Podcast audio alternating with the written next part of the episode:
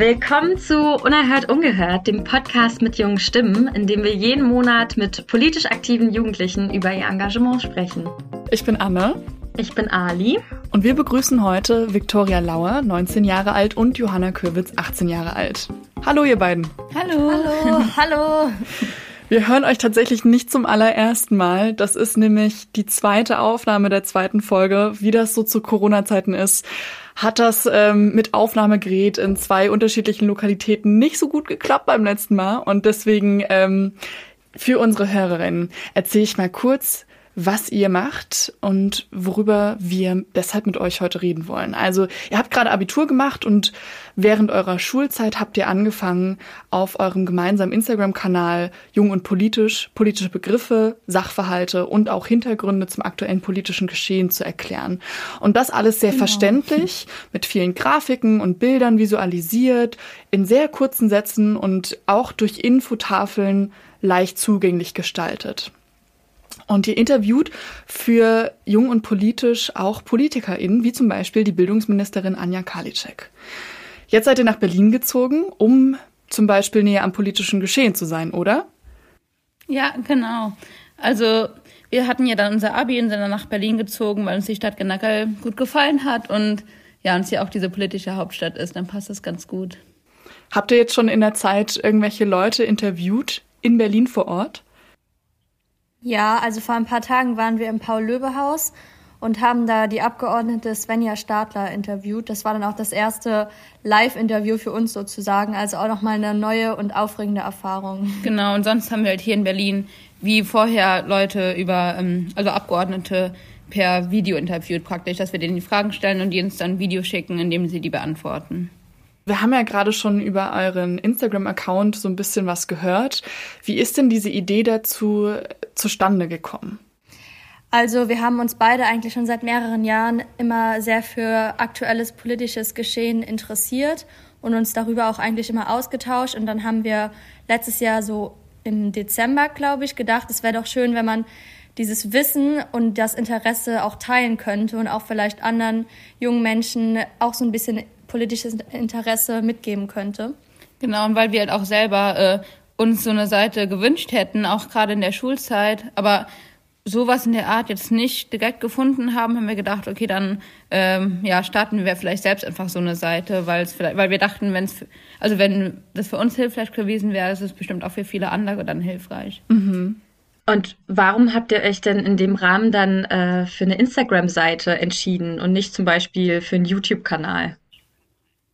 Ja, also weil man das da so ein bisschen mitbekommt, ohne sich aktiv damit zu beschäftigen. Das heißt, wenn man etwas wissen möchte, dann kann man vielleicht einfach mal entweder durch die Seite stöbern oder es wird einem schon im Feed angezeigt. Aber man muss nicht extra beispielsweise auf YouTube gehen und sich ein langes Video anschauen, sondern während man so durch Instagram scrollt und seine LieblingsinfluencerInnen so ein bisschen verfolgt, sieht man vielleicht auch eine Story von uns zwischendurch und denkt sich, ach ja, dann habe ich vielleicht bestenfalls noch mal was Neues gelernt.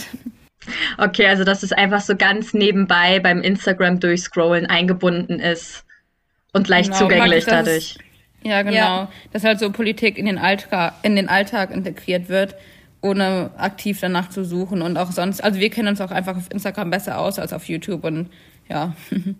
Wenn ihr jetzt kurz beschreiben müsstet, welches Ziel ihr genau mit dem Account verfolgt, ähm, wie würde das denn heißen?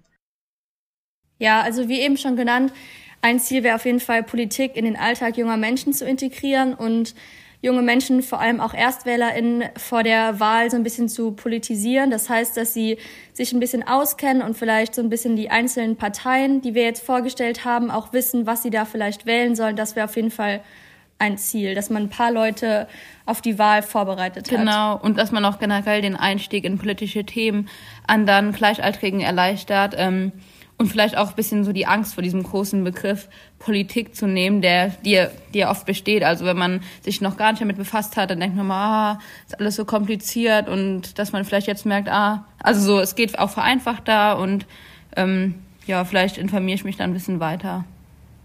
Ihr habt ja jetzt gerade schon angesprochen, dieses Jahr ist Bundestagswahl, sehr wichtige Bundestagswahl. Ähm, ist es denn für euch auch das erste Mal wählen?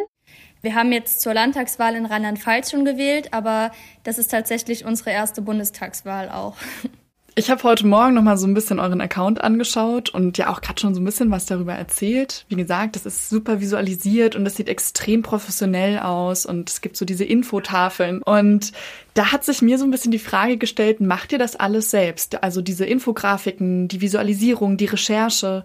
Also das machen wir alles selbst und recherchieren dann und machen auch die Grafiken dazu. Ja, das haben wir uns dann über die Zeit so ein bisschen angeeignet und ja.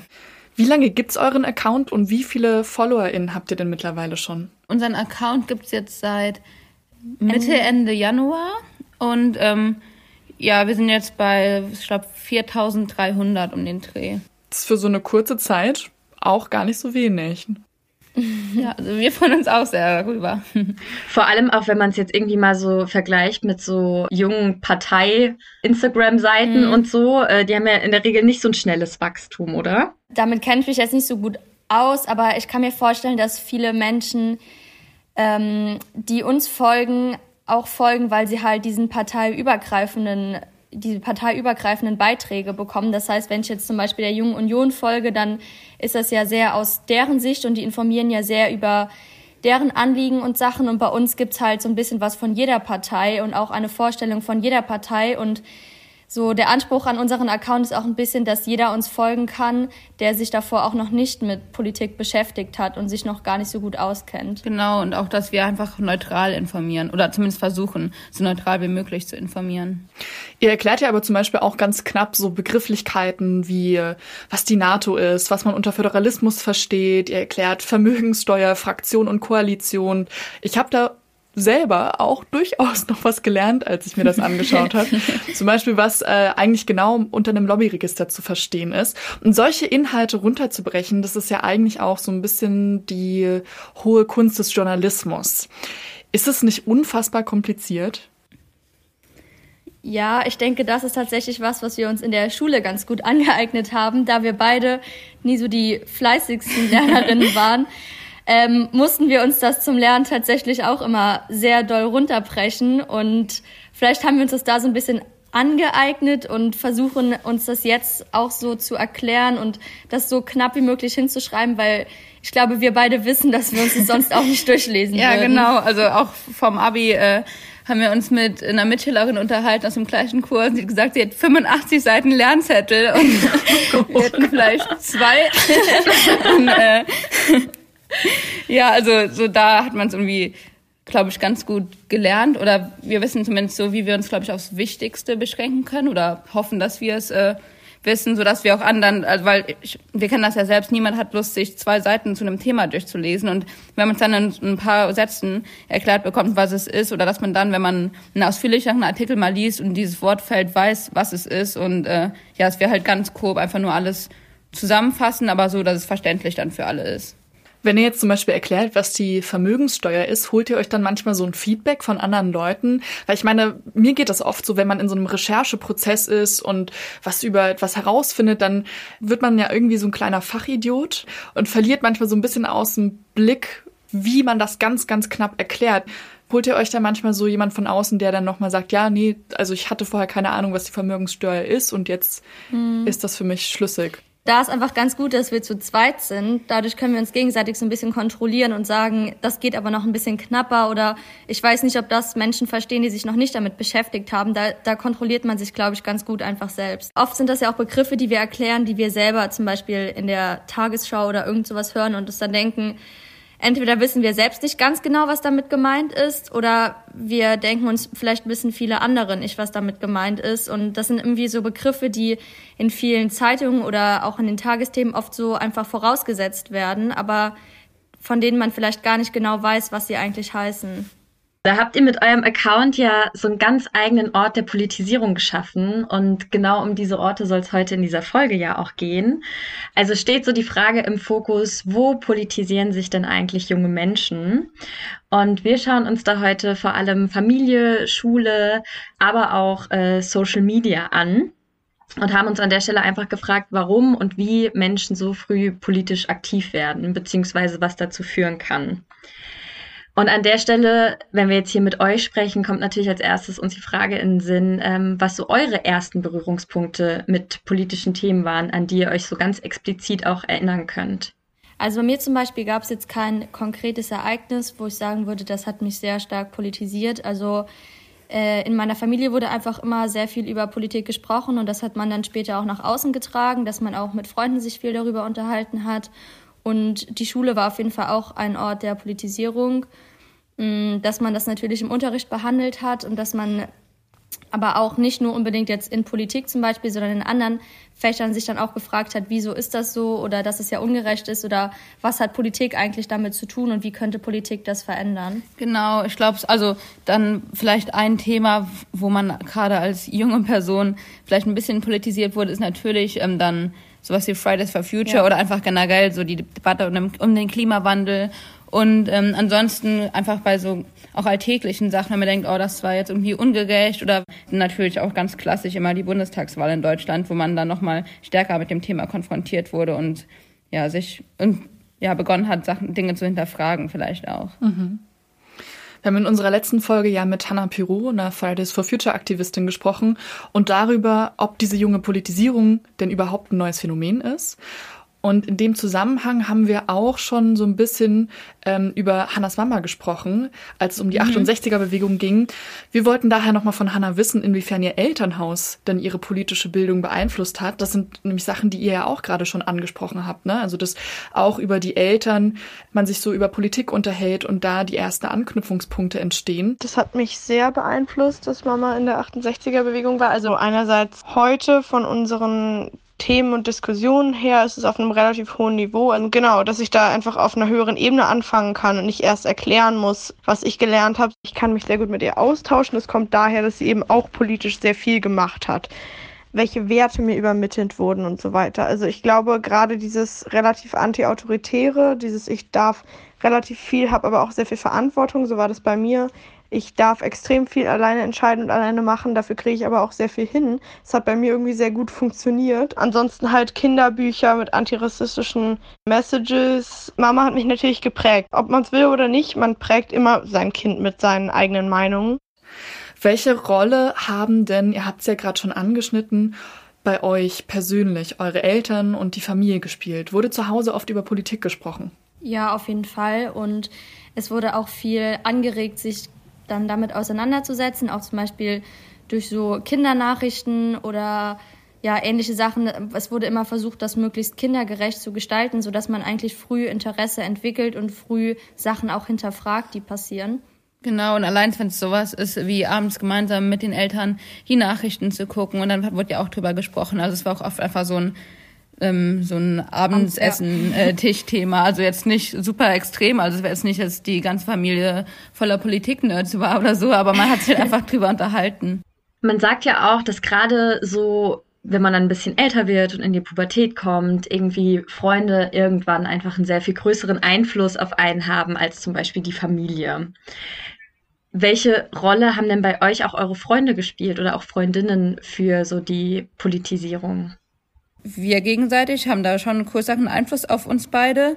Und sonst das Umfeld natürlich auch. Also klar, es war jetzt nicht immer Top-Thema Politik, auch wenn man sich ganz normal in seiner Freizeit unterhält, aber man hat sich schon ausgetauscht, gerade auch, wo man gedacht hat, das war jetzt vielleicht ungerecht und gerade wenn es uns junge Leute betroffen hat oder so, dann war das auf jeden Fall schon Thema. Habt ihr da auch das Gefühl, dass politisches Engagement oder bestimmte politische Themen auch was sind, worüber sich eure Freundschaften zum Teil definieren? Ähm, das würde ich jetzt eigentlich nicht sagen. Also ähm, es sind eher Freundschaften, in denen auch über Politik gesprochen wird, aber ich habe jetzt keine Freundin, von der ich sage, dass diese Freundschaft sich nur durch Politik entwickelt hat. Kam es da bei euch auch mal zu Situationen, in denen ihr euch innerhalb von einer Freundschaft einfach uneinig wart zu einem bestimmten Thema, wo es dann auch mal äh, zu ein bisschen kritischeren Diskussionen kommt? Ja, wäre auch meine Frage gewesen. Also man muss sich ja nicht in der Freundschaft über Politik definieren, aber ihr mhm. beschäftigt mhm, euch ja. ja. über euren Channel sehr, sehr viel damit. Mhm. Und wenn man da unterschiedlicher Meinung ist, habe ich mich auch gerade gefragt, könnte es da nicht mal so Reibungspunkte geben? Ja, auf jeden Fall. Also gibt es gerade in der Freundesgruppe hat natürlich nicht jeder immer zu jedem Thema ähm, die gleiche Meinung. Aber ja, dann wird drüber diskutiert und ich glaube, da sind auch zumindest jetzt bei uns in den Kreisen die meisten ziemlich offen, so dass man dann sich die Meinung der anderen anhören kann und dann selber sich vielleicht eine neue Meinung bildet oder zumindest mal einen neuen Blickpunkt ähm, damit eingeworfen hat. Und wir haben jetzt wirklich das Glück, dass wir beide jetzt, ist gerade wahrscheinlich auch gut für unseren äh, politischen Account eigentlich, was Politik angeht, immer der gleichen Meinung sind oder halt immer zumindest immer ähnlicher Meinung sind. Ja, aber ich würde sagen, wir haben auch großes Glück in unserer Freundesgruppe, dass man darüber diskutieren kann und auch sich uneinig sein kann, aber das Thema dann auch wieder beiseite legen kann und sagen kann, okay, da haben wir eine verschiedene Meinung, wir haben das jetzt diskutiert und die Argumente wurden ausgetauscht, aber jetzt ist das Thema Politik auch wieder so ein bisschen weggeschoben und jetzt gibt's ein neues Thema. Also es hat noch nie wirklich zu großen Streitigkeiten geführt. Ja, ich glaube nur, dass wir vielleicht manchmal ein bisschen die Leute auch in unserer Stufe genervt haben. das kann gut sein. Das, ja. Es klingt so, als ob es über euren Freundeskreis und auch über eure Familie sehr, sehr früh schon Anknüpfungspunkte zu politischen Themen gab. Das ist ja aber auch etwas, was ein starkes Privileg ist. Also nicht alle Kinder werden in Familien groß, in denen Politik intensiv thematisiert wird. Und da kommt ja eigentlich die Schule ins Spiel, als weitere Möglichkeit, äh, mit politischen Themen in Berührung zu kommen. Mhm. Und da haben wir uns jetzt auch so im Rahmen ähm, ne, zu der Folge mal Gedanken gemacht, wie es eigentlich so zu unserer Schulzeit war und haben festgestellt, dass da Politisierung in Form von wirklich kritischen Diskussionen zu gesellschaftspolitischen Themen äh, mit MitschülerInnen erst so richtig in der Oberstufe stattgefunden haben. Ja. Und in der Mittelstufe wurden so die Grundlagen im Rahmen von einer Stunde pro Woche ein bisschen abgehandelt. Ja. Wie war das denn bei euch in der Schule? Also vielleicht hat sich da ja auch was, ist ja jetzt bei uns auch ein bisschen her, ähm, verändert.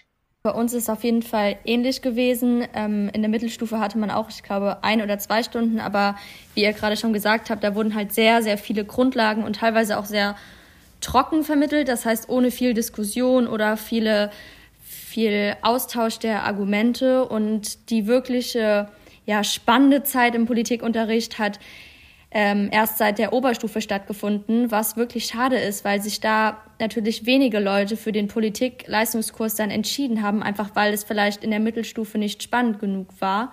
Ähm, und dadurch hatten ganz viele Leute gar kein Politik mehr, die dann aber später gesagt haben, auch als wir dann vielleicht mal von unserem Kurs erzählt haben und welche Themen wir behandeln, die dann auch gesagt haben, oh Mann, das würde ich eigentlich auch so gerne machen, aber ja, dass sie auch entweder aufgrund ihrer Wahl, weil es gibt ja auch so verschiedene Systeme oder welche Kurse man zusammen wählen kann. Und ich glaube, wenn man Erdkunde genau, Leistungskurs ja. ähm, nimmt, dann hat man gar keinen Sozialkunde mehr und dann hat man auch gar nicht, also bei uns heißt Politik Sozialkunde. Und dann hat man auch gar nicht mehr die Chance, das als Leistungskurs zu nehmen. Und ja, da habe ich einfach so mitbekommen, auch aus unserer Stufe, dass viele das, ne? ja, dass viele das so schade fanden, dass sie dann drei Jahre sich gar nicht mehr damit beschäftigen konnten in der Schule. Ja, verständlich. Vor allem auch so wichtige Fächer eigentlich, wenn man sich auch die politische Debatte gerade anschaut, ne, so Erdkunde oder, also, wo man ja auch sehr, sehr viel lernt, was vielleicht auf den Klimawandel bezogen sein könnte. Mhm. Und dann muss ich mich entscheiden, Politik oder vielleicht ein bisschen Wissen über den Klimawandel. Das, also, ja. ja. Ja. ja. Und dann ist ja trotzdem wieder das Gleiche, dass es dann trotzdem nur die Oberstufe ist, in der man sich intensiv mit Politik befasst. Also ja. davor war das ja eigentlich wirklich fast gar nicht so. Wo wir auch bemerkt haben, dass einfach ein großes Interesse besteht. Wir hatten einmal so eine Podiumsdiskussion, da wurden verschiedene Politiker ich glaube, es waren tatsächlich nur Männer ja, ja äh, eingeladen und äh, aus verschiedenen Parteien und haben dann einfach diskutiert und da sind so viele gekommen, so viele, die auch eigentlich Freistunden hatten, weil es sie einfach wirklich interessiert hat. Und da hat man wirklich nochmal gemerkt, okay, das Interesse ist eigentlich da, sich mit Politik auseinanderzusetzen. Ja, genau. Man muss auch sagen, da war jemand von der AfD da und dann war das Ganze natürlich ein bisschen äh, hitziger und äh, spannender für alle. Habt ihr da auch so ein bisschen den Eindruck gehabt, dass es in der Mittelstufe verpasst wurde, wirklich zu vermitteln, wie alltagsrelevant Politik ist?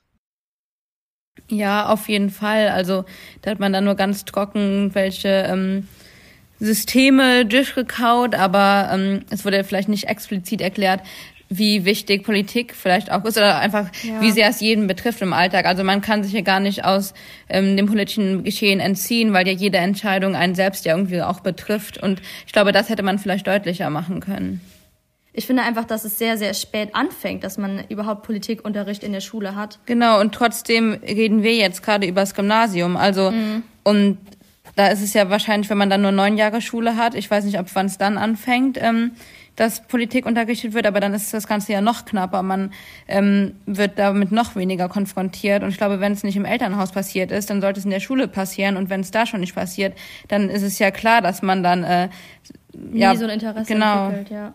Ja, dass da einfach so ein bisschen der Zugang vielleicht fehlt. Ne? Mhm. Aber jetzt zum Beispiel in der Oberstufe, auch wenn ihr das jetzt so als Leistungskurs habt und äh, ja, das auch so über Grundlagenwissensvermittlung hinausgeht, gibt es da denn jetzt auch mal so kritische Diskussionen äh, seitens irgendwie, also angestoßen von LehrerInnen oder wird trotzdem weiterhin überwiegend versucht, Inhalte neutral zu vermitteln?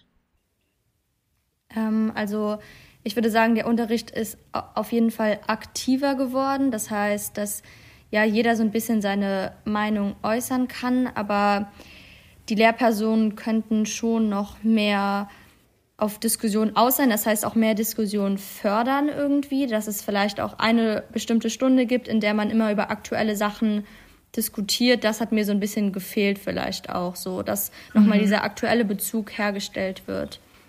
Das heißt, würdet ihr sagen, man wird von LehrerInnen eher nicht so aktiv zum kritischen Denken und Hinterfragen angeregt? Mm, ja, teilweise. Ich glaube, es kommt immer, in der Schule ist ja oft so, dass es auch stark von der Lehrperson abhängt. Aber also grundsätzlich finde ich, es ist auf jeden Fall zu wenig. Also unser Sozialkundeunterricht sah trotzdem oft einfach so aus, dass man sich die Texte im Buch durchliest und dann mhm. Aufgaben dazu bearbeitet.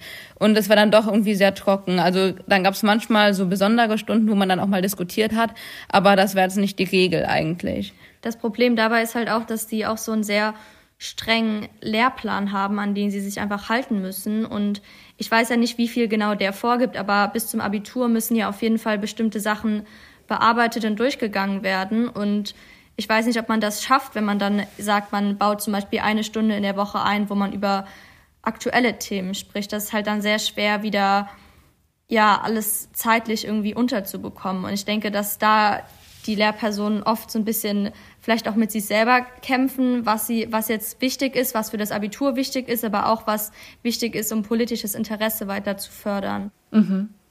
Gab es bei euch schon mal eine Situation, in, in der so ein Lehrer oder eine Lehrerin was Sozialpolitisches geäußert hat oder da was implizit mitgeschwungen ist und ihr dazu einen ganz anderen Standpunkt vertreten habt? Ähm, also, mm. ja, gab es sowas nee, mal?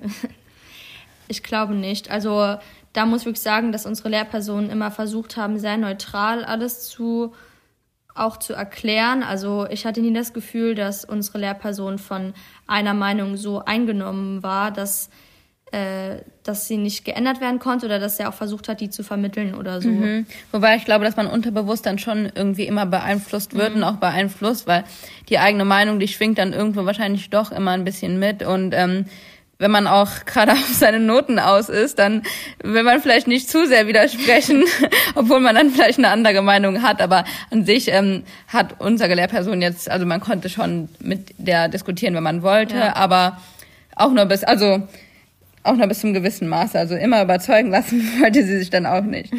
Hattet ihr das Gefühl, dass wenn ihr jetzt doll diskutieren würdet, äh, dass ihr dann, dass sich das auf eure Noten ausschlägt?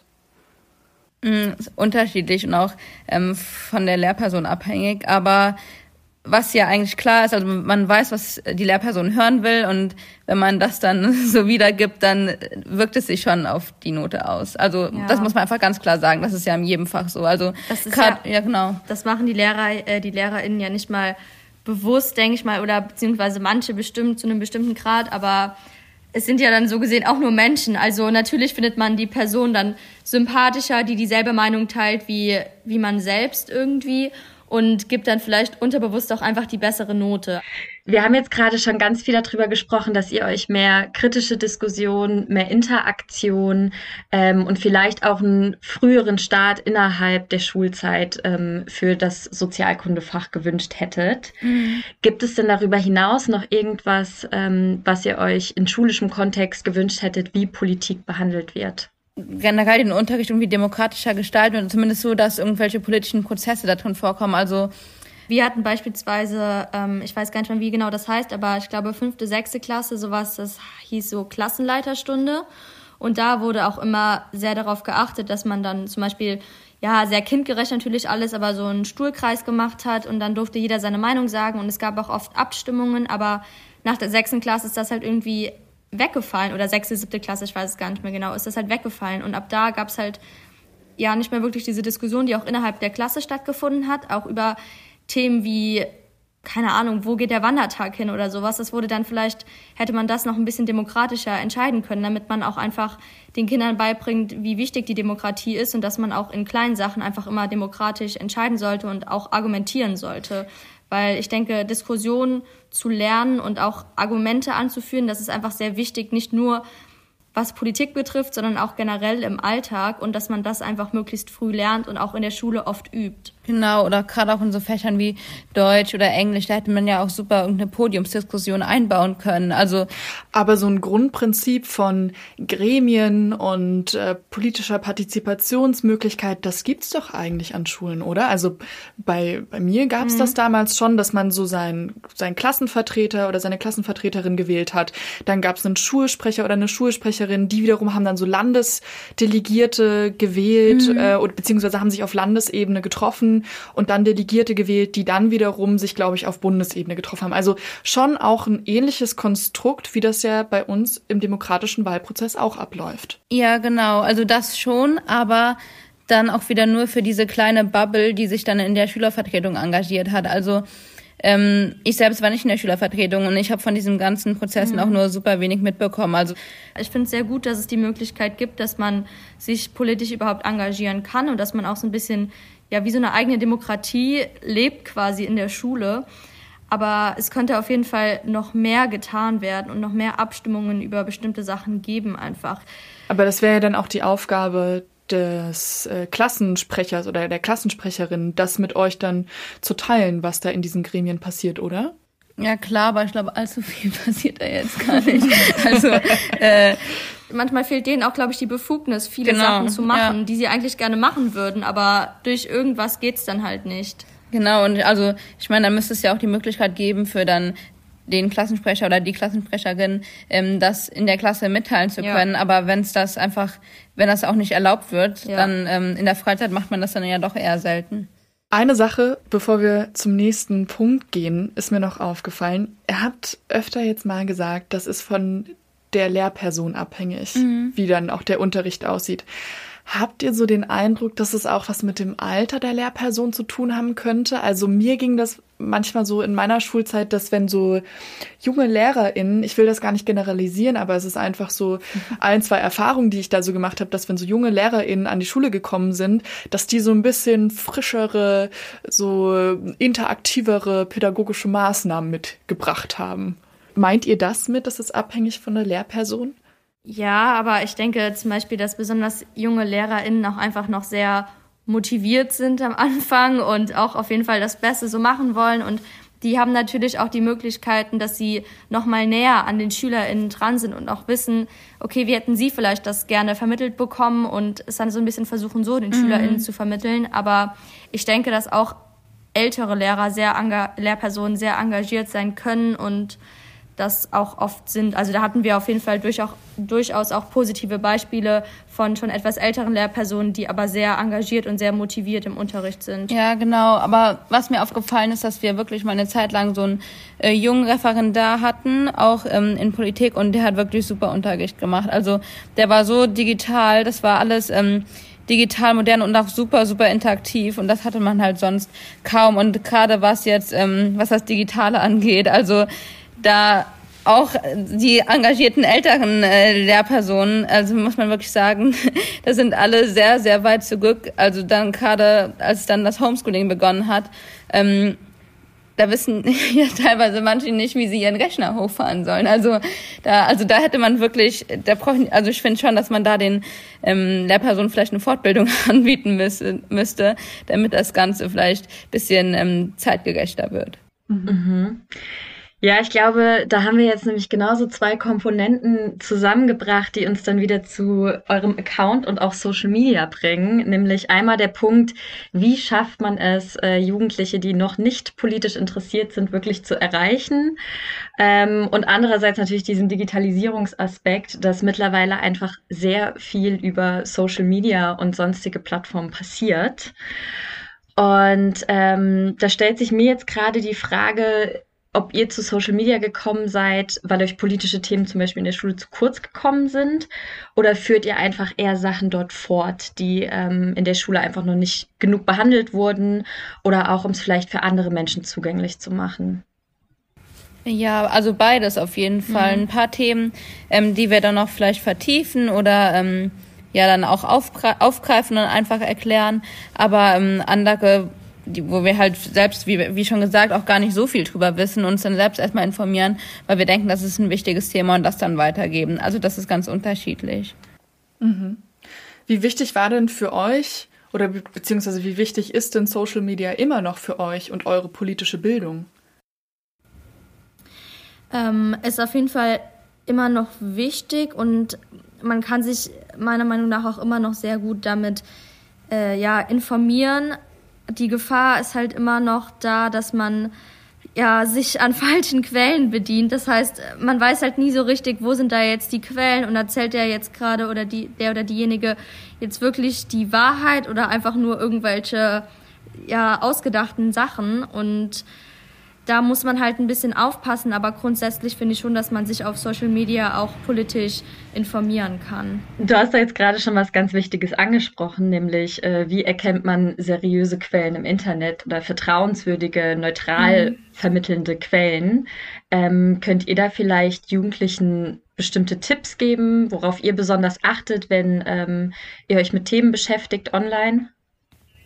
Mhm, also gerade auf Social Media ähm, ist es vielleicht wichtig zu sehen, was möchte ähm, die Person damit erreichen, also mit dem Inhalt, mit, äh, den diese Person dann teilt und ähm, vielleicht auch, wenn da Bilder geteilt werden, woher kommen diese Bilder, ähm, was ist die, also ähm, wurde das Bild aus dem richtigen Kontext zu dieser Information gepackt und ähm, verbreiten auch andere größere Medien diese Information. Also ähm, ja, gerade so, wo man weiß, das sind seriöse Medien, also bringen auch die die Informationen oder habe ich das jetzt zum ersten Mal gelesen?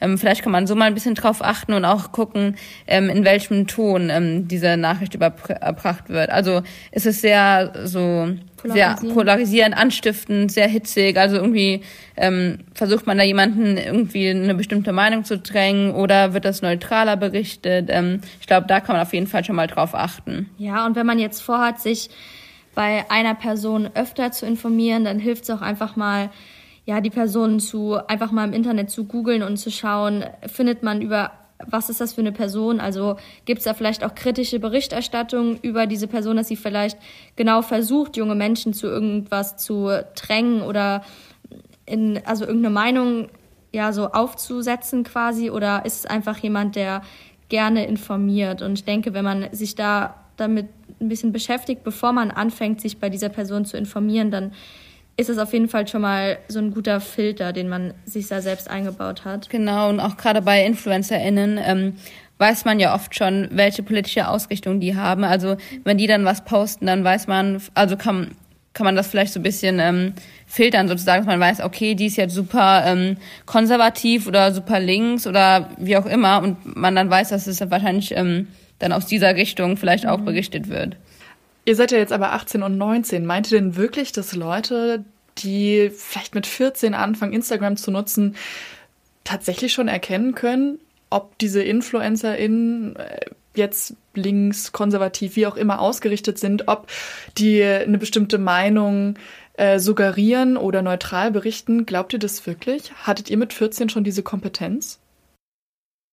Ich glaube nicht immer und das ist halt besonders das Schwierige. Also besonders junge Menschen, die Social Media vielleicht auch als ihre einzige Quelle nutzen, um sich zu informieren und dann, wenn dann auch noch der oder die Lieblingsinfluencer in irgendwas Bestimmtes bewirbt oder über irgendwas Bestimmtes spricht, dass man dann sehr schnell beeinflusst wird. Aber ich finde, da muss man dann auch noch mal sagen, da fehlt einfach von der Schule beispielsweise nochmal dieses Training, wie gehe ich mit Informationen um, woran erkenne ich seriöse Quellen und wie ordne ich Informationen ein, die ich bekomme.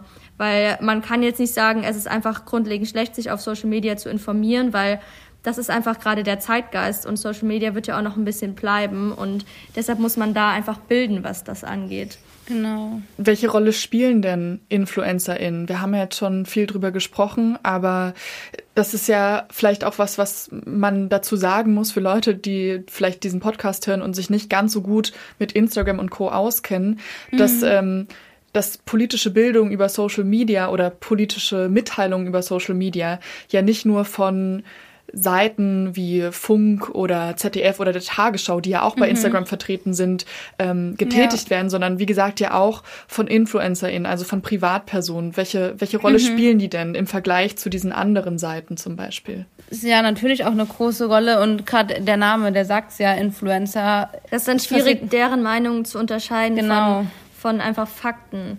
Weil wenn dann Fakten so ein bisschen gemischt werden mit der Meinung und dann sagt man, oh, ich finde die oder denjenigen aber so toll und eigentlich möchte ich auch so ein bisschen so so sein wie die Person oder teile die Ansichten, dass man das dann vielleicht übernimmt, ohne sich nochmal selbst zu informieren. Genau, trotzdem, also wir das Ganze jetzt nicht pauschalisieren. Es gibt natürlich nee, nee, auch äh, ähm, Personen, die da auch gut und neutral informieren. Ähm, aber die Gefahr besteht natürlich auch immer, dass man da beeinflusst wird. Und vielleicht sollte man dann wissen, okay, wenn ich mich informiere, dann vielleicht von einer ähm, neutralen Organisation oder von irgendwas Neutralem statt von einer Privatperson eventuell. Ähm, ja, weil sonst, ich glaube, gerade Kinder haben ja diesen Filter nicht, ähm, um zu wissen, was ist Werbung, aber was ist ähm, eine, ja, eine persönliche Empfehlung oder was ja. ist halt, ne, so, das glaube das kann ich schlecht unterscheiden.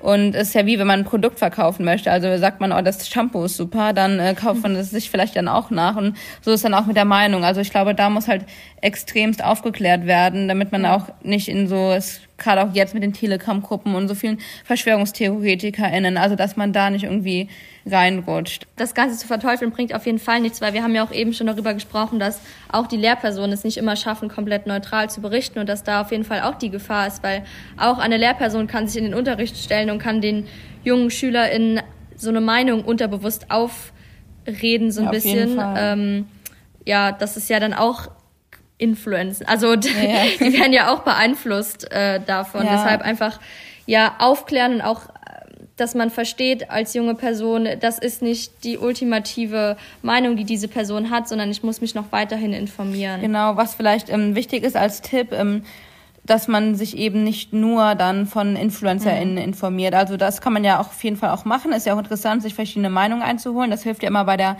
eigenen Meinungsbildung, aber dass man sich auch dann trotzdem bei ähm, seriöseren, neutralen Quellen informiert und sich natürlich dann trotzdem diese individuellen Meinungen einholen kann, um dann zu gucken, okay, was ist meine eigene Meinung, dass man sich halt immer auf verschiedenen Quellen informiert.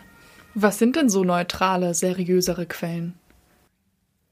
Also ich persönlich finde, die Bundeszentrale für politische Bildung hat auf jeden Fall ähm, macht das eigentlich ganz gut. Es gibt es als Webseite und ansonsten, ich meine, das sehen jetzt gerade auch in der aktuellen Situation viele anders, aber unserer Meinung nach ähm, ZDF, ARD, also so ja. mhm. die öffentlich-rechtlichen halt. Und mhm. besonders, wenn man dann auf Instagram schaut, ist einfach beispielsweise diese Tagesschau äh, Instagram-Seite super, weil es auch so kurz und knapp immer in einem Post die neuesten Sachen so ein bisschen zusammengefasst sind oder ZDF ist ja ja eben und dann genau ZDF und ARD davon dann zum Beispiel ja. Funk halt ähm, da gibt's ja auch ein paar so ähm, politische Nachrichtenaccounts. Wir gehen später noch mal ein bisschen genauer auf die ganze Social Media Blase und Algorithmen und inwiefern das positiv, aber auch negativ sein kann und auf was man da so achten muss ein. Ich hätte vorher tatsächlich noch mal so ein paar Fragen äh, zu euch und eurer Tätigkeit im Rahmen von Jung und Politisch. Wir wissen ja zum Beispiel auch bei diesem Podcast, was man tatsächlich sieht, was äh, rauskommt an Arbeit, aber auch mhm. wie viel Arbeit da tatsächlich im Hintergrund passiert. Mhm. Äh, die Insbesondere, man eben, wenn man Folgen zweimal aufnehmen muss. zum Beispiel dann. Ähm, und das ist auch manchmal irgendwie, ne, man sich ein bisschen verschätzt und äh, Dinge dann doch länger mhm. dauern, als man es denkt oder geplant hat. Ähm, was würdet ihr denn sagen, wie viel Zeit ihr so täglich auf Social Media verbringt und auch wie viel Zeit euer äh, Jung- und Politisch-Account euch da kostet? Ja, also das ist natürlich unterschiedlich. Ähm, an manchen Tagen mehr, an manchen Tagen weniger, aber durchschnittlich könnte man so sagen, so drei bis vier Stunden auch manchmal am Tag. Genau, auch je nachdem, wie kompliziert ein Thema ist, aber man muss ja trotzdem auch, es ist ja nicht nur das Recherchieren, sondern auch ähm, Interviews schneiden oder Grafiken ähm, so gestalten. Also da kommt dann schon einiges zusammen. Ja, und dann möchte man sich ja auch ganz gerne Zeit nehmen, um Nachrichten oder Rückfragen, die man dann über ähm, Direct Messages bekommt, einfach zu beantworten und auch den Leuten nochmal, wenn sie was nicht verstanden haben, das nochmal zu erklären, kurz. Mhm. Müsst ihr dann manchmal auch so Abstriche in eurer Freizeit machen, wenn es zum Beispiel eine Deadline gibt, wenn ihr einen bestimmten Beitrag halt mhm. an einem mhm. Donnerstag posten wollt, weil das zum Beispiel ein guter Tag ist, um zu posten und viele Leute zu erreichen? Also trefft ihr dann zum Beispiel Freunde vielleicht nicht? Gibt solche Abstriche? Ähm, ja, die gab es auf jeden Fall am Anfang, als wir unsere Seite gestartet sind. Ähm, mhm. Als wir da sozusagen alles aufbauen mussten, da gab es auf jeden Fall Abstriche und es war ja auch in unserer Abi-Zeit. Also ähm, ja, ähm, dadurch, nicht nur dass, Freunde auch Schule haben, bisschen ja. gelitten. also dadurch, dass wir jetzt ja eh nicht immer so super ähm, in Schullernen waren, war es dann nicht so schlimm, aber unser ähm, Mathe mündliches, also unsere mündliche Prüfung hat da ein bisschen drunter gelitten. Es war eine kleine Katastrophe, also ähm, es war echt, also es war wirklich, wirklich peinlich und am Ende hat dann auch, ähm, haben dann die Lehrer gesagt, oh, du wärst lieber in äh, Politik gegangen, oder? aber es war nicht so wild, also Mathe war jetzt eh nie so unser Ding, wir hatten auch genau das gleiche Ergebnis raus, ja. aber es, also es war jetzt, war halb so wild, also es hat die Note im Endeffekt nicht mehr runtergezogen, aber man hätte sich halt noch verbessern können. Aber das da hat es vielleicht ein bisschen drunter gelitten, aber ich weiß nicht, ob es das nicht auch normal so Das ist das Tückische. Das ist das Tückische, wenn man nämlich so ein cooles, eigentlich hobbymäßiges Projekt hat, ja. Und dann mhm. macht man, merkt man, wie gerne man das macht und dann fallen die Pflichten vielleicht mal ein bisschen ja. runter.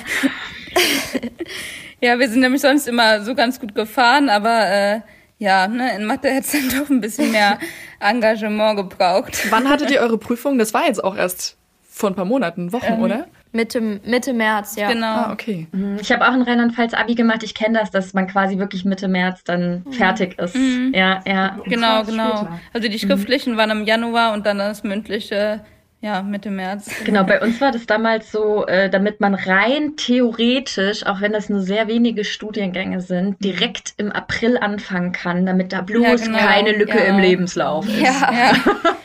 Macht Sinn. Ja, das haben auch bei uns tatsächlich Leute gemacht. Wir reden die ganze Zeit nur über Instagram. Es gibt ja aber auch zum Beispiel Twitter, TikTok, ganz viele unterschiedliche soziale Medien ähm, und Plattformen. Was wird denn maßgeblich genutzt, glaubt ihr, zur politischen Bildung? Weil Twitter ist doch auch ein Ding, oder? Ja, also da muss ich ganz ehrlich sagen, dass ich selber privat auch nur auf Instagram bin und deshalb nicht mit Twitter nicht auskenne, aber man hört halt immer so viel, dass da auch dann viele Diskussionen stattfinden und ich glaube auch besonders zeitnah, aber mhm. da kann ich leider gar nichts zu sagen. Da bin ich selber nämlich auch gar nicht aktiv. Ja. Ähm, TikTok nutzen wir privat auch nicht. Wir haben jetzt mal so ein paar Reels oder sowas, die wir dann auch gepostet haben, auch mal auf TikTok gepostet, aber da sind wir, das ist auch eher so eine Zweitplattform dann für uns und privat ja, nutzen wir das halt auch nicht. Das heißt, das Einzige ist eigentlich Instagram, genau. womit wir uns wirklich auskennen, wenn man das so sagen kann. Genau, und ich glaube, bei Twitter ist auch der große Unterschied, dass ähm, da auch viele, sag ich mal, Ü30-Leute dann eher vielleicht aktiver sind. Also ich glaube echt, die wenigsten haben heutzutage, also wenige Teenager oder so mhm. haben heutzutage Twitter. Also ich glaube, das ist echt was für ähm, die Älteren und ich glaube, da halten sich auch echt wenig Junge auf. Also ich weiß es jetzt nicht genau, aber so wie ich das aus meinem Umfeld mitbekomme. Ja. Und ansonsten denke ich, dass die meisten eben YouTube und Instagram konsumieren. Man, ja. man sagt ja auch so, jede Generation hat so ihre soziale Medienplattform. Genau. Ja. Genau, auch Instagram ist das neue Facebook, würde ich jetzt ja. mal so behaupten. Mhm. Spätestens nachdem man so seine Eltern bei Facebook entdeckt hat. Ja. ja. Habt ihr denn schon mal für Jung und Politisch überlegt, euch Twitter zu holen, auch wenn es eigentlich äh, euch jetzt privat gar nicht so anspricht? Einfach um vielleicht näher an bestimmten Diskussionen dran zu sein? Das noch gar nicht mhm. jetzt, auch weil wir unsere persönliche Meinung ja eigentlich davon fernhalten möchten. Also bei Twitter wird ja dann oft immer, so wie ich das jetzt mitbekomme, immer so getwittert und was man jetzt gerade, ähm, äh, wie man selbst dazu steht und ja, das, da möchten wir auch ja gar nicht so hinsichtlich beeinflussen, sondern erstmal nur neutral informieren. Und ähm, ja, ich glaube auch, dass es eben die falsche Plattform ist für uns, weil wir gerade junge Menschen erreichen möchten. Und ähm, auf Twitter gibt's davon, denke ich mal, zu wenig, also zumindest jetzt nicht in diesem Ausmaß wie auf Instagram. Wenn du jetzt gerade schon angesprochen hast, wen ihr denn erreichen möchtet, ähm, primär natürlich junge Menschen. Es mhm. gibt ja bei Instagram so Analyse-Tools, mit denen man sehen kann, mhm. äh, wer die Posts liked, wer euch folgt ähm, und so weiter. Wie sieht denn eure FollowerInnenschaft aus? Also wie ist da das Geschlechterverhältnis oder wie sieht auch die Altersverteilung aus? Ja, also ähm, Geschlechterverhältnis sind so, ich glaube, zwei Drittel ungefähr Frauen und dann so ein Drittel Männer. Und was die Altersverteilung angeht, sind die meisten so zwischen so, ich glaube, 13 und dann so Anfang 20. Ja, oder so ungefähr. 27. Oder ja. ich, ich, weiß nicht genau, in welchen Kategorien das jetzt nochmal war. Ich habe es jetzt nicht vor mir liegen, aber ja. so bis Mitte 20. Ja, ich glaube, bei 13 oder 14 fängt das ja an. Und weil ab da darf man ja auch offiziell Instagram nutzen und dann so Ende, äh, Ende 20, Mitte 20 hört so der Großteil auf. Genau. Und die meisten gibt dann auch in unserem Alter. Also mhm. so, ähm, ja, so 17 bis 19 oder so ja. sind, glaube ich, die meisten. Und dann ab, ähm, ja, so ab Ende 20 fällt es dann auch wieder ein bisschen ab. Also wir erreichen eigentlich schon so die Zielgruppe, die wir erreichen möchten. Du meintest ja gerade schon, dass ihr im Grunde die Follower und Followerinnen erreicht, die ihr erreichen wollt. Meinst du damit auch das Geschlechterverhältnis? Also wenn das mehr Frauen als Männer sind? Ja, auch auf jeden Fall. Also klar möchten wir ähm, eine Plattform für alle bieten, aber ähm, uns, da wir auch selber Mädchen sind, ist es uns besonders wichtig, auch junge Mädchen zu erreichen und ähm, damit die auch, auch dadurch, dass wir halt ja hauptsächlich auch ähm, Politikerinnen interviewen, natürlich auch Politiker, aber hauptsächlich auch PolitikerInnen, äh, Rinnen. und ähm, da ja, das ist uns auch wichtig, dass dann junge Mädchen praktisch ähm, weibliche Vorbilder haben, noch sehen, okay, mhm. ähm, die Politik oder die politische Szene ist ähm, sehr männerdominiert, aber ich habe auch eine Chance als Mädchen da reinzukommen und ähm, auch wenn es ja, auch wenn man halt selber das wenig sieht oder mitbekommt, dass man vielleicht dann auch den Einstieg in politische Themen ähm, hat und auch merkt, so, okay, das, da bin ich nicht alleine als Mädchen. Ja, genau. Weil auf bundesweiter Ebene, ne, also wir haben jetzt schon ziemlich lange auch eine Kanzlerin zum Beispiel, aber besonders auf so lokalpolitischer Ebene sieht man einfach fast nur Männer irgendwie, genau. die sich da engagieren. Und das ist ja eigentlich bei den meisten erstmal den, der Einstieg, bevor man sich ums Kanzleramt bewirbt, ja. äh, erstmal auf lokaler Ebene was zu machen. Mhm. Das ist ganz spannend, weil wir sind in unserer Recherche darauf gestoßen, dass zumindestens innerhalb der Fridays for Future Bewegung die Zusammensetzung der Aktivistinnen relativ homogen ist. Also oftmals sind das Kinder von AkademikerInnen, die gut gebildet sind und überwiegend weiblich gelesen werden. Und von dem ehemaligen Fridays for Future Demonstranten Clemens Traub wird die Bewegung sogar als Rebellion der Privilegierten bezeichnet. Und dann gibt's halt auch, wie wir ja schon gerade gesagt haben, äh, mehrere Studien, ähm, die zeigen, dass es nur eine Minderheit der Jugend ist, die sich politisch engagiert bzw. interessiert. Und einer dieser Studien, das ist die Shell-Studie, die euch Ali jetzt kurz und knackig vorstellen wird. Denn Achtung, hier kommt ein neues Format ins Spiel, das ihr jetzt öfter hier im Podcast hören werdet. Denn Ali wird versuchen, kleine Zusatzinfos oder nähere Begriffserklärungen in 100 Sekunden zusammenzufassen. Also los geht's mit 100 Sekunden Shell-Studieninput.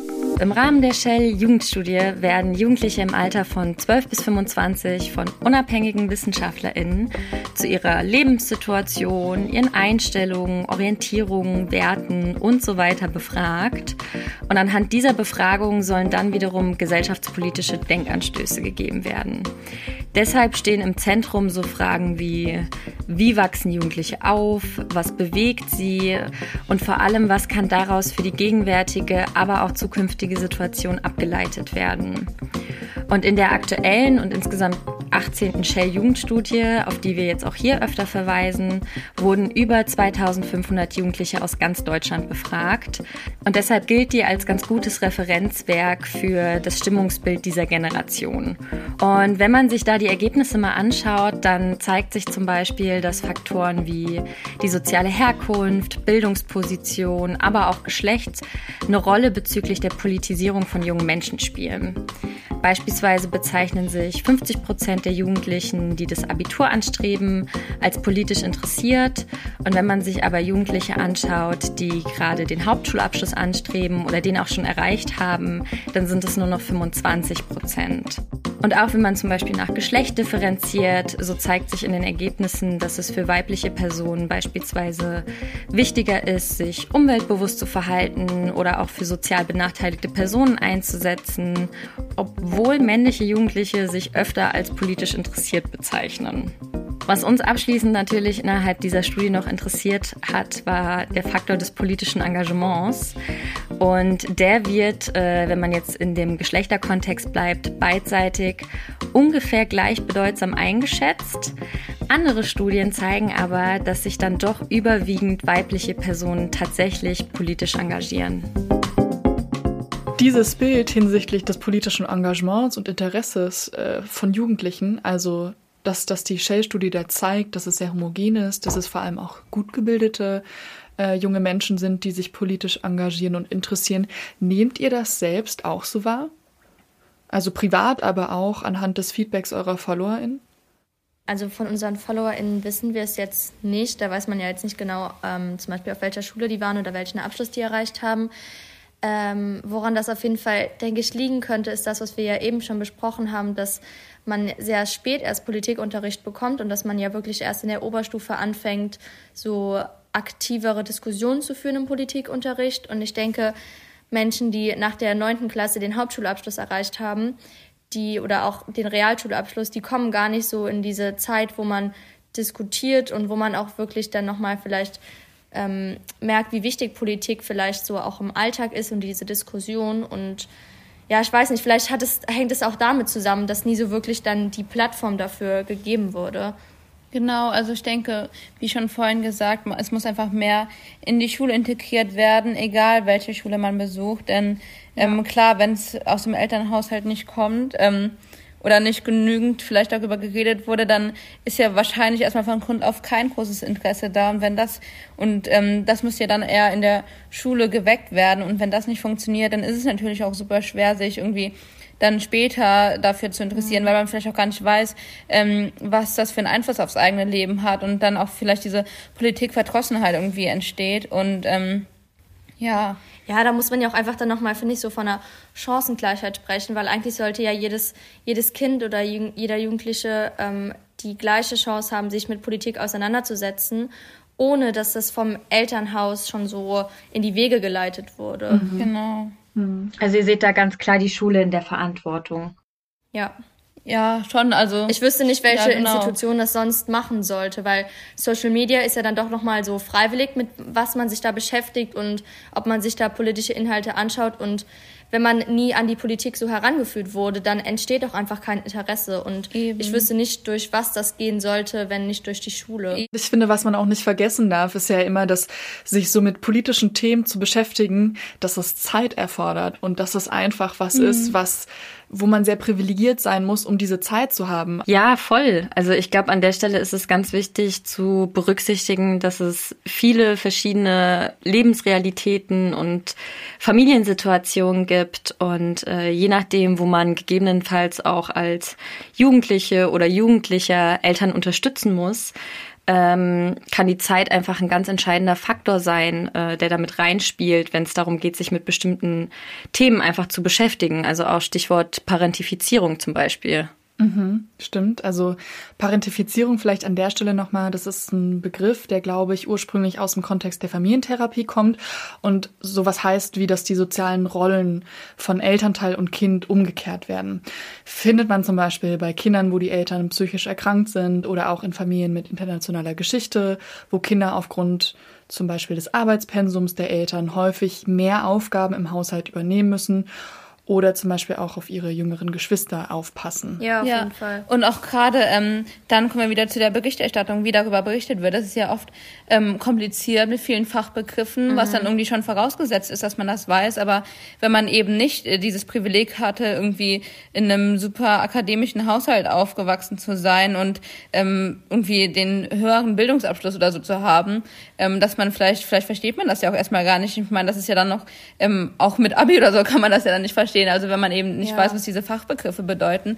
Und natürlich ist es dann noch mal schwerer, selbst wenn man sich interessiert, ähm, sich da zu informieren, weil es einfach ähm, ja oft echt kompliziert ist, gerade für die, die eben äh, ja nicht irgendwie schon von klein auf irgendwie sehr politisiert wurden oder dann auch eben ja, das alles, also schon wissen, was es ist und das verstehen. Ja, der Einstieg ist einfach sehr schwer, so einen Einstieg in politische Themen zu schaffen irgendwie. Und eigentlich müsste das ja so in der Schule passieren, dass man anfängt, sich damit zu beschäftigen und dass das nicht so ein Ding ist, was man in der Freizeit beginnt. Mhm.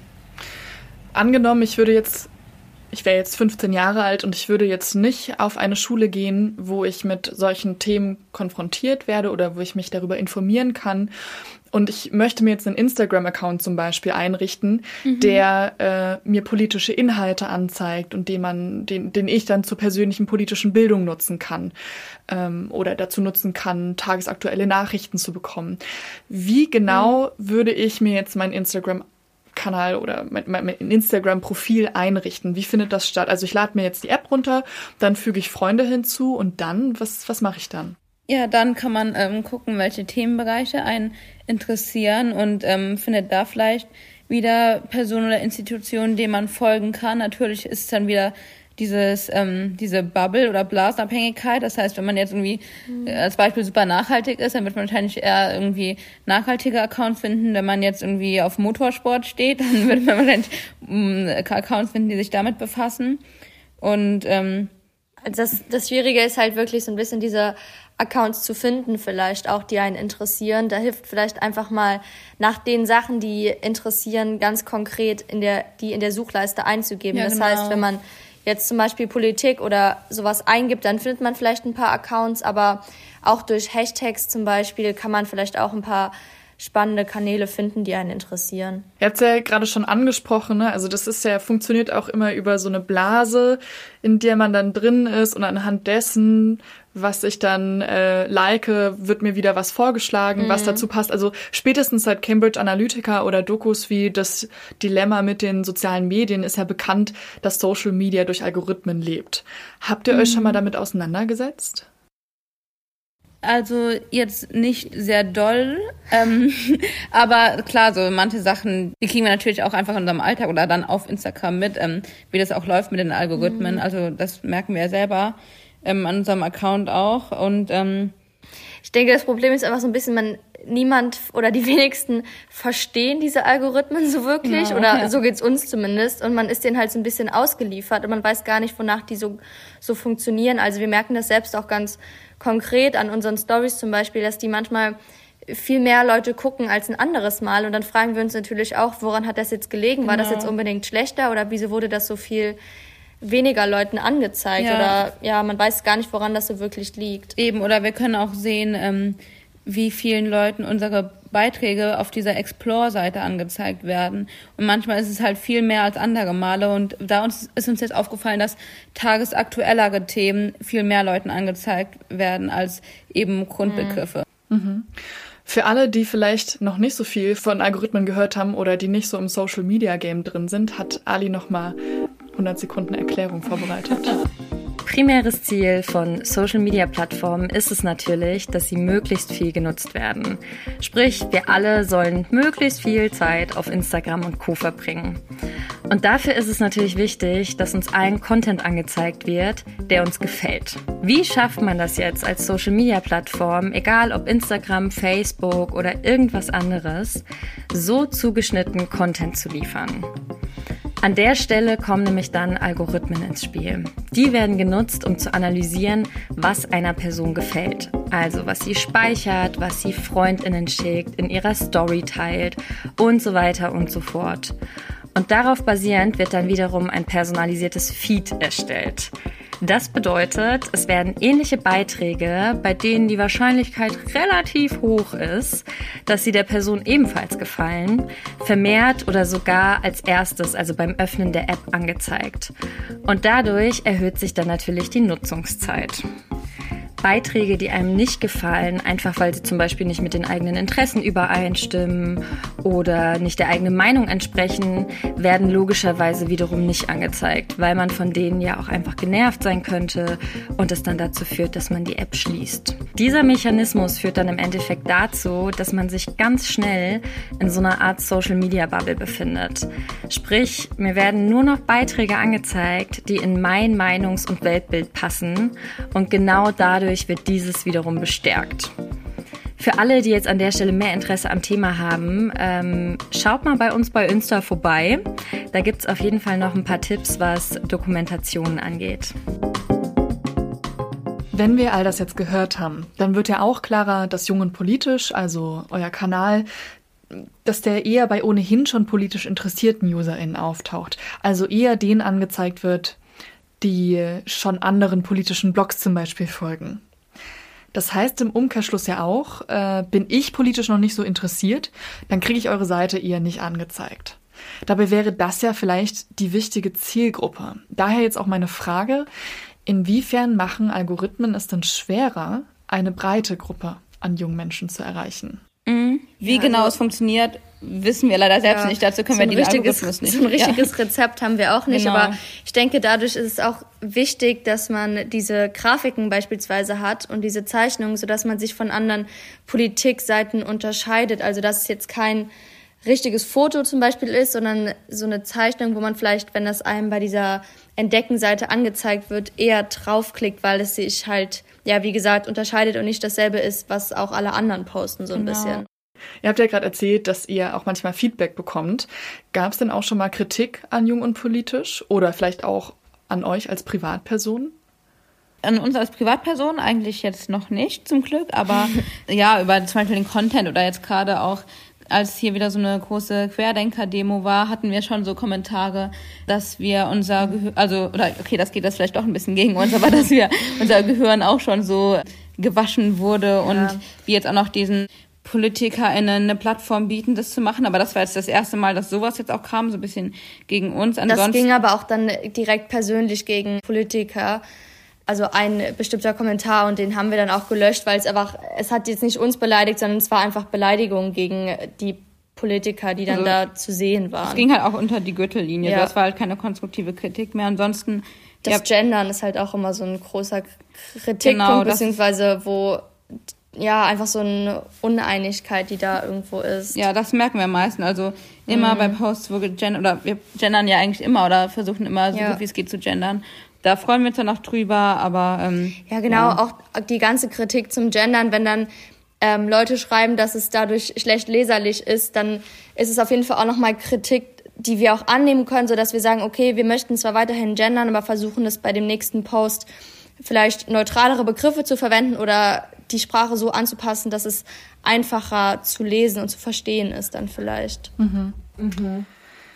Habt ihr denn, wir haben ja ganz viel über neutrale Berichterstattung gesprochen, habt ihr denn manchmal auch Angst, dass ihr bei einigen Themen, die ihr vielleicht schon bearbeitet habt oder die ihr noch bearbeiten wollt, nicht genug oder nicht aus genügend Perspektiven heraus recherchiert haben könntet oder da vielleicht Fehler passieren könnten?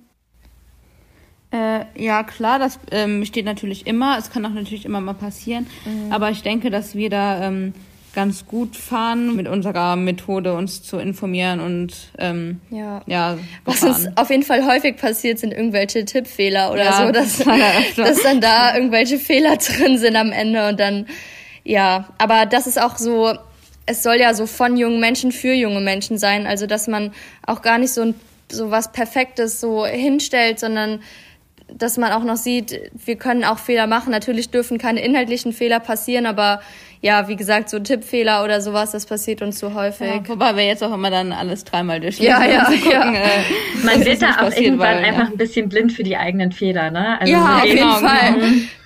Ich glaube, man liest sich zehnmal durch und denkt die ganze Zeit, ist alles richtig und dann ist es hochgeladen und man denkt sich, oh, jetzt ist schon wieder ein Fehler.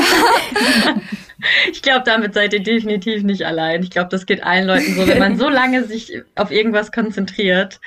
Mhm.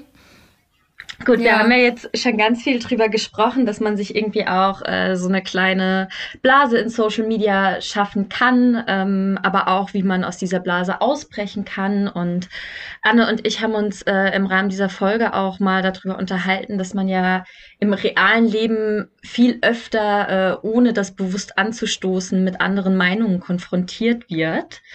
Ähm, und bei Social Media, wenn man das nicht aktiv äh, vorantreibt, vor allem durch diesen Algorithmus, äh, wird ja, führt es ja eher oft dazu, dass man eben auch ganz bequem in seiner Blase bleiben kann. Was würdet ihr denn sagen? Also führen soziale Medien ähm, und deren zunehmende Nutzung eher dazu, dass man seltener mit Menschen in Kontakt tritt, die nicht den gleichen Wertekanon haben? Oder findet ihr Social Media ist eigentlich eher förderlich für einen Meinungsaustausch? Mm, also ich persönlich denke, es ist sogar eher förderlich, da man mhm. ja trotzdem noch sein eigenes Leben in der Realität praktisch führt, außerhalb von Social Media, mit denen man ja trotzdem mit diesen, äh, mit unterschiedlichen Personen konfrontiert wird und den unterschiedlichen Meinungen.